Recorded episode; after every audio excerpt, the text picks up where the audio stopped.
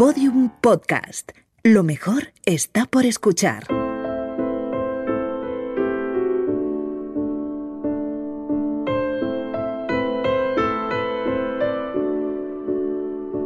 La redada.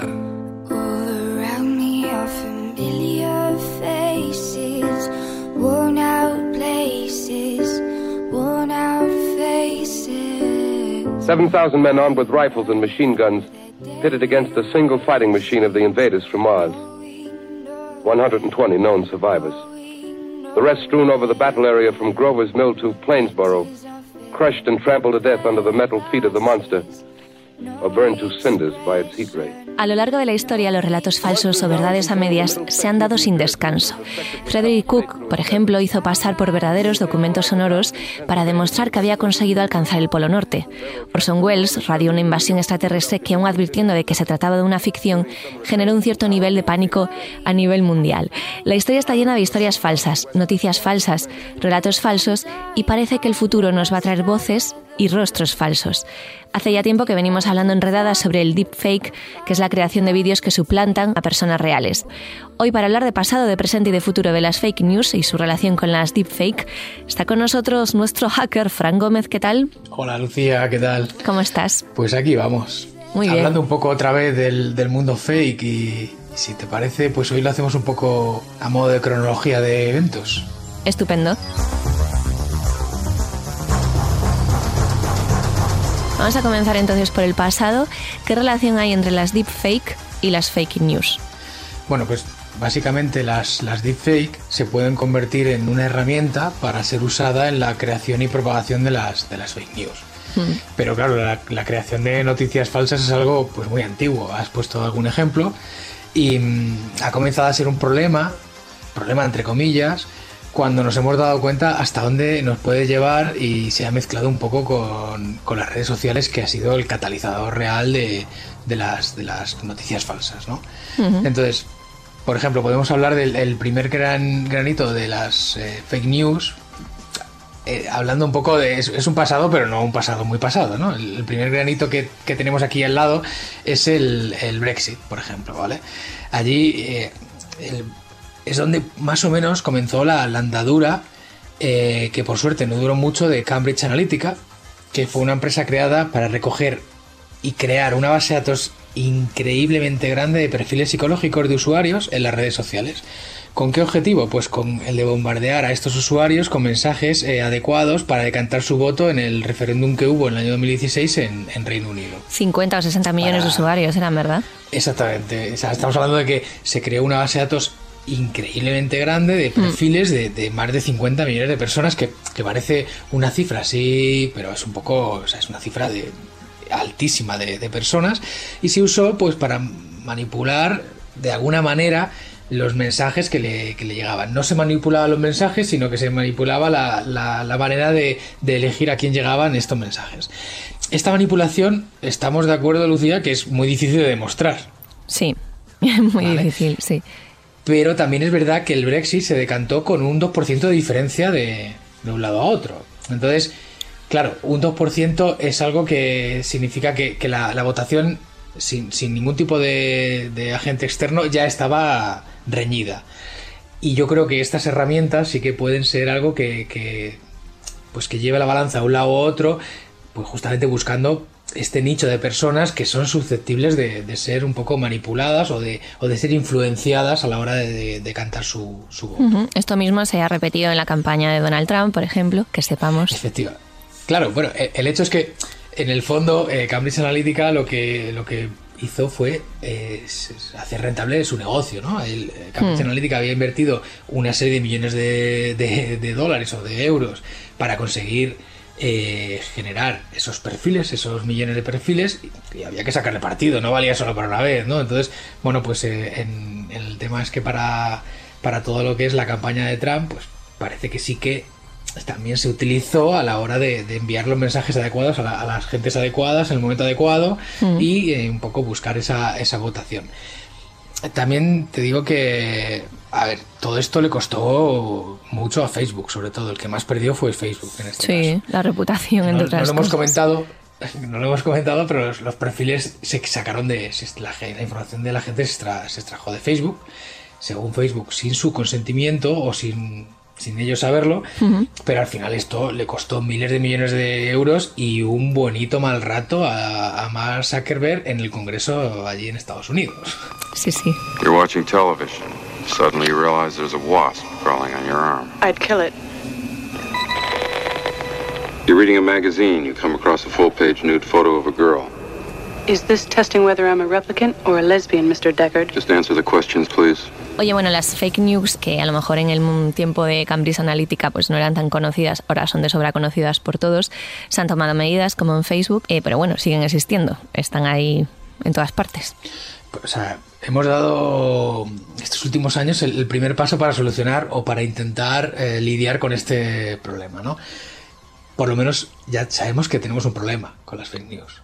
Entonces, eh, están ahí, van a seguir existiendo. y lo malo que que una noticia falsa, pues al final se, está demonizando, ¿no? Y se utiliza de, igual manera por políticos, empresas, eh, gente con cierta influencia e incluso periodistas. Siento un poco decir esto por la parte que te toca, Lucía, pero... No, no. Ahí, está. Totalmente, vamos.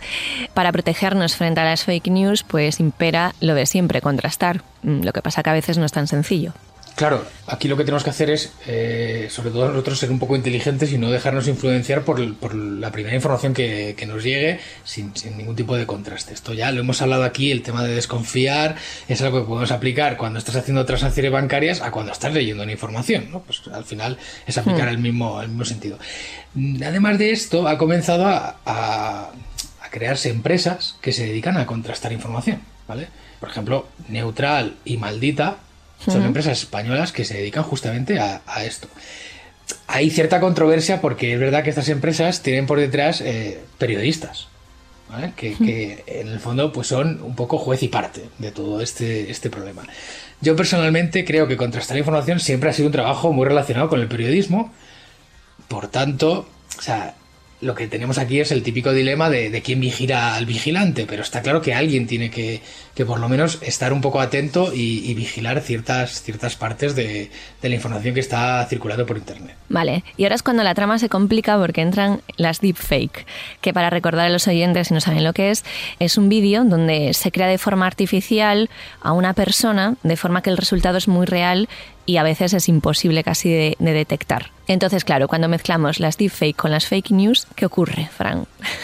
Pues, aquí las posibilidades son, infinitas. De hecho, ya, ya lo hemos hablado esto eh, anteriormente en, la redada, hmm. de hasta dónde podemos llegar con, el deepfake, porque eh, va, a formar parte eh, de la generación de las fake news. Va a estar presente en, las fake news. Ahora mismo las, las noticias falsas pues se generan de, pues normalmente son un texto o algo escrito en, hmm. internet, pero claro, imagínate si esto lo combinas con la generación de, de, personas que son no son falsas, o personas suplantadas es eh, voces sintéticas que también hemos comentado aquí que ya se han empezado a trabajar en ellas. Entonces tienes un fragmento de vídeo de, una persona y un fragmento de audio de esa persona, suplantas esa persona y lo que puedes conseguir con esto es que eh, esa persona pues dé un mensaje, eh, genere un mensaje falso y alguien compre ese mensaje, o sea, acepte ese mensaje como algo verdadero porque la fuente ha sido suplantada y la fuente es de confianza.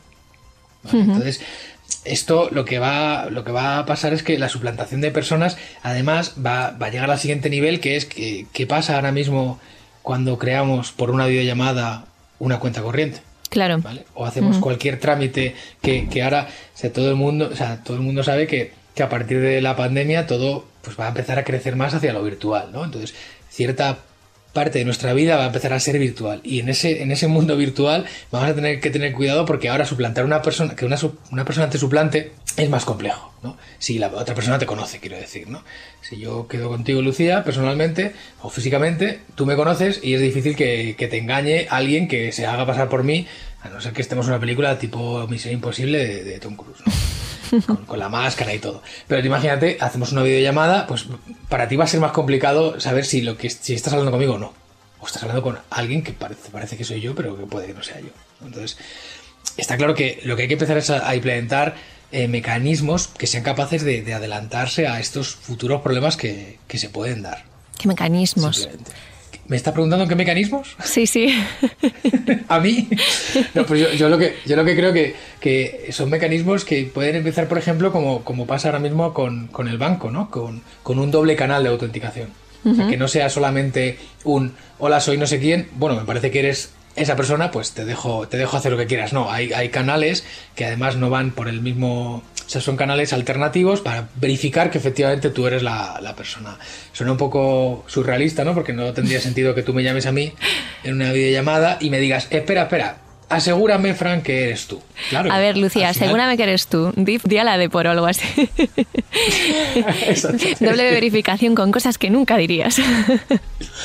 Justamente, parece una tontería, pero al final algo nos tendremos que inventar para, para, para saber que somos nosotros y no fiarnos solamente de lo, que, de lo que vemos, porque está claro que lo que vemos y lo que escuchamos va a terminar siendo falsificado.